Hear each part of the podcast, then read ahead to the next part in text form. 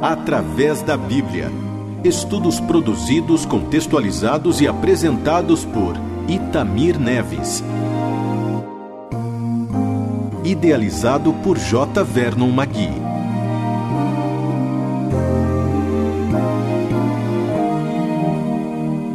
Querido amigo, para hoje o nosso alvo é estudar todo o capítulo 13 do livro de Gênesis. São apenas 18 versículos, mas nós temos aqui um conteúdo muito especial, porque veremos neles a continuação da peregrinação de Hebrão, o patriarca chamado por Deus para dar origem à nação de Israel. E foi através de Israel que o próprio Deus traria, dois mil anos depois, o Senhor Jesus Cristo, com a missão de tornar-se o único mediador entre Deus e os homens. Sim, foi através de Jesus, e é somente através de Jesus, que o ser humano pode ter novamente comunhão com Deus. Isso é uma grande bênção. Eu e você podemos ter comunhão com Deus através do seu Filho, o Senhor Jesus Cristo, o nosso Salvador. Mas antes de entrarmos no capítulo 13, do estudo desses versículos, nós vamos recordar um pouquinho daquilo que nós já tínhamos visto na primeira etapa da vida de Abraão, quando ele foi chamado por Deus.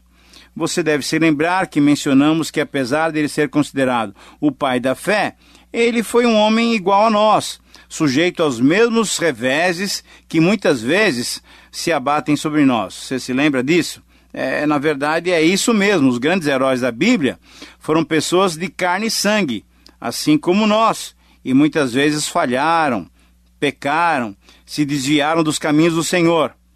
Mas por terem perseverado, por terem mantido a fé e o olhar no Senhor, eles obtiveram da parte de Deus a justificação, tornando-se assim então modelos para todos nós, os crentes, de todas as épocas e de todos os lugares. É isso que nos faz continuar firmes e eu espero que isso também dê motivação ao teu coração, para que você continue firme na sua vida cristã.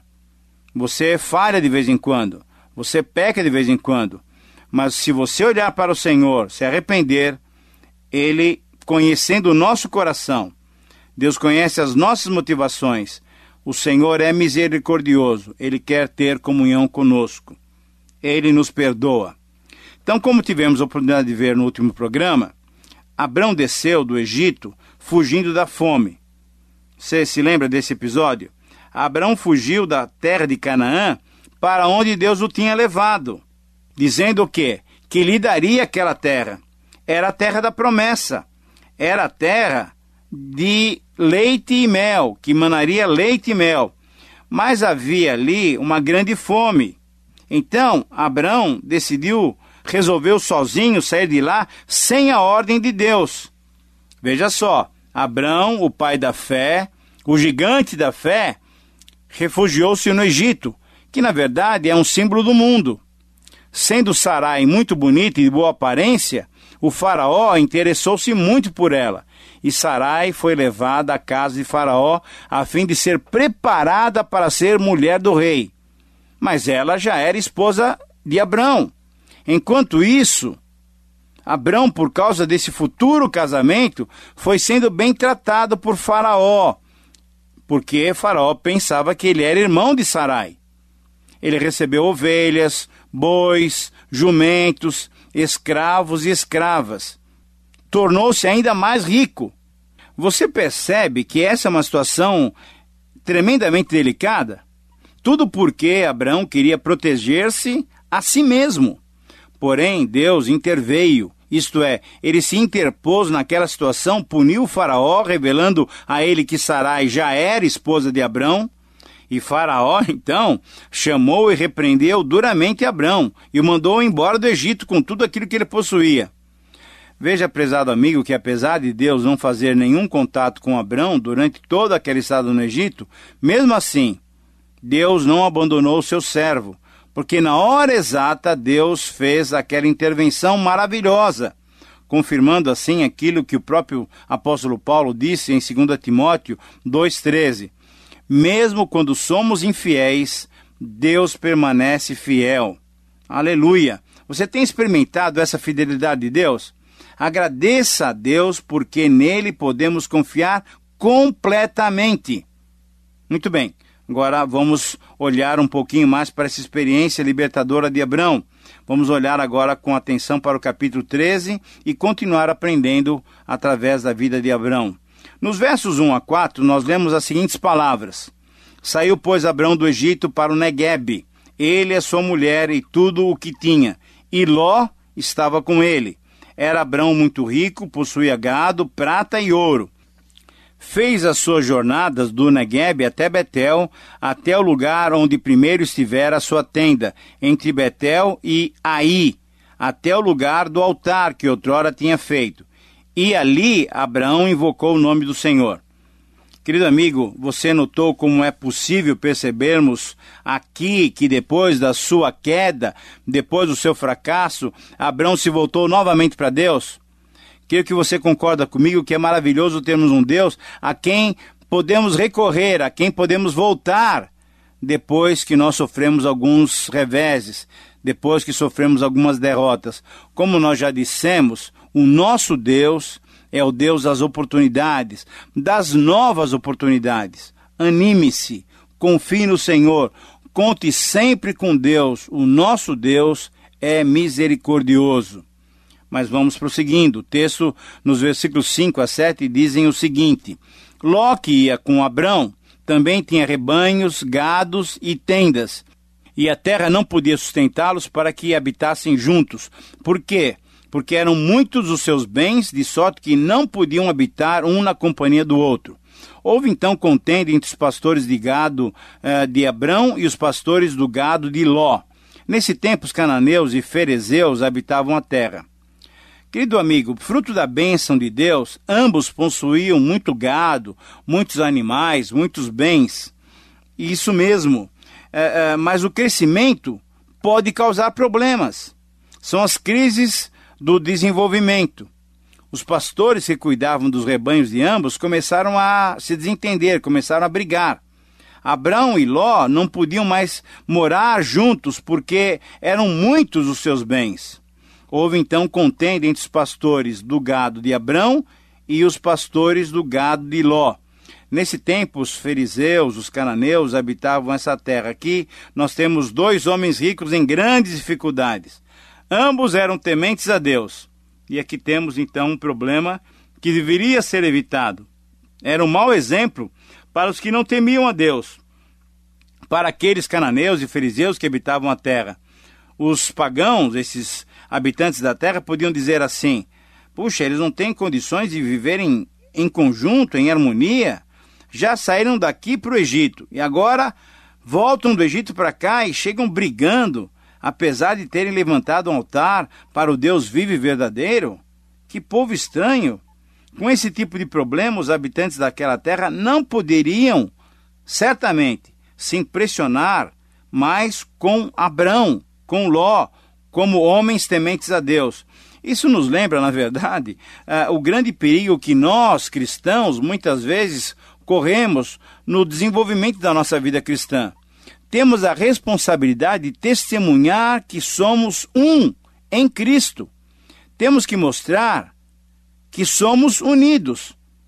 Mas as igrejas internamente vivem isso? Existe harmonia e comunhão entre todos os irmãos? Existem contendas prejudicando o testemunho da igreja? Com certeza, infelizmente, existem. Diante do mundo, o prejuízo do testemunho da igreja é perceptível. Muitos crentes têm parentes descrentes e às vezes esses parentes vivem a vida toda sem se converterem. Por quê?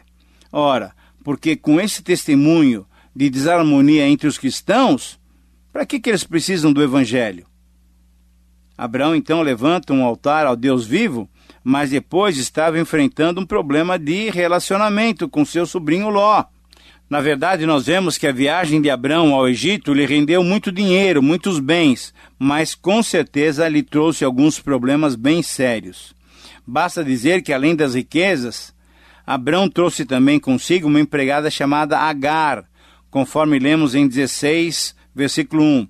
Mas sobre essa empregada nós falaremos daqui a alguns programas. Aqui vemos que a riqueza trouxe problemas para Abrão e para Ló.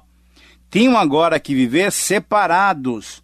Essas contendas deveriam ser evitadas para não escandalizar os habitantes de Canaã, mas, antes de tudo, para não ofenderem ao próprio Deus a quem eles invocavam o nome. Mas no versículo 8 nós é, lemos o seguinte: procurando evitar outras contendas, o próprio Abraão sugeriu uma divisão. Ele disse o seguinte a Ló: Não haja contenda entre mim e ti, e entre os meus pastores e os teus pastores, porque nós somos parentes chegados. Aqui nós podemos perceber, prezado amigo, prezado ouvinte, que o grande patriarca estava se redimindo. Ele estava procurando solucionar um problema com grande sabedoria. Eis o que disse Abraão no versículo 9: Acaso não está diante de ti toda a terra? Peço que te apartes de mim. Se fores para a esquerda, eu irei para a direita. Se fores para a direita, eu irei para a esquerda. O que podemos perceber aqui são sinais uh, do caráter de Abraão. Ele ofereceu a Ló, seu sobrinho, uma oportunidade única de escolher, escolher o que ele quisesse. Disse que Ló poderia escolher qualquer lado e ele ficaria com outro lado que Ló rejeitasse. Esquerdo ou direito, qualquer que ele escolhesse, para ele, Abraão, estaria tudo bem. E aí diz o versículo 10: Levantou Ló os olhos e viu toda a campina do Jordão, e que era uma boa terra, bem regada, antes do Senhor haver destruído Sodoma e Gomorra. Essa terra era como o jardim do Senhor, como a terra do Egito, como quem vai para Zoar.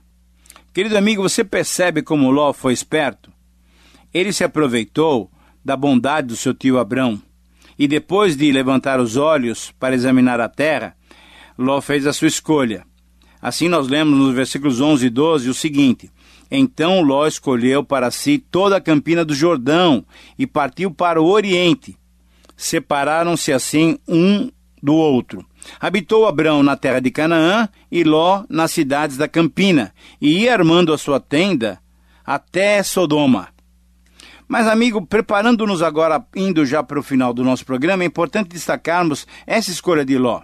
Como vemos, Ló se apressou muito e parece que não fez uma boa escolha. Ele olhou só para os pastos verdes da campina. Mas diz o texto que ele foi armando sempre as suas tendas cada vez mais próximo da cidade de Sodoma. Pouco a pouco ele foi se aproximando daquela cidade pecadora. E aproximando-se daquela cidade era um grande perigo, ele corria um grande perigo, porque, como o versículo 13 diz, Ora, os homens de Sodoma eram homens maus e grandes pecadores diante do Senhor. Ló, querido amigo, ele não se importou muito com isso, ou então ele estava tão interessado na sua fonte de lucro que não deu a devida atenção para o aspecto espiritual da sua decisão. Será que ele ignorava os perigos morais a que estaria sendo exposto ele e a sua família? Possivelmente os negócios eram prioridade para Ló, e não demorou muito, ele já estava morando com toda a sua família lá na própria cidade, conforme nós lemos no versículo 12 do capítulo 14. Então, eu espero que você concorde comigo que essa foi uma decisão infeliz de Ló. Quando priorizamos os bens materiais e a nossa relação com Deus eh, deixamos de lado, os resultados que podemos colher são muitas vezes desastrosas. Mas nós vamos continuar no texto e no versículo 14 nós lemos o seguinte: Disse o Senhor a Abraão, depois que Ló se separou dele: Erga os teus olhos e olha desde onde estás para o norte, olha para o sul, para o oriente e para o ocidente. Essa, prezado amigo, era a terra que Deus havia dado a Abraão e a partir daquele momento, os limites da terra estavam sendo demarcados. Abraão estava diante da terra que Deus lhe havia prometido. Mas será que aquela terra era realmente a terra da promessa? Quando ele olhou para os lados, ele identificou como sendo a sua verdadeira pátria? O livro de Hebreus sugere que não. Aquela terra era real, mas ao mesmo tempo era apenas uma sombra da verdadeira pátria que Abraão deveria herdar.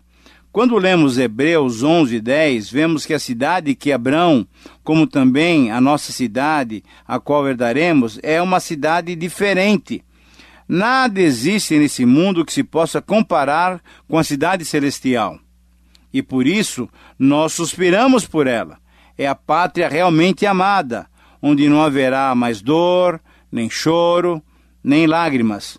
Nós almejamos essa cidade, nós almejamos estar na presença de Deus. Nos versículos 15 e 16, lemos ainda que Deus continuou falando a Abraão e disse o seguinte: Porque toda esta terra que vês eu te darei a ti e a tua descendência para sempre. Farei a sua descendência como pó da terra, de maneira que, se alguém puder contar o pó da terra, então se contará também a sua descendência. Essa realmente era uma promessa maravilhosa. E isso de fato aconteceu, sabe por quê? Porque através dos israelitas, através dos ismaelitas, futuros descendentes de Abraão, e certamente através de todos nós cristãos, crentes, filhos na fé de Abraão, essa promessa ia ser cumprida. Deus é maravilhoso em suas promessas. E o versículo 17 diz assim: Levanta-te, percorre essa terra no seu comprimento e na sua largura, porque eu te darei. É interessante, querido amigo, notarmos a confirmação da promessa feita em 12:1 em 12:7, em 13:15 e agora novamente nesse versículo.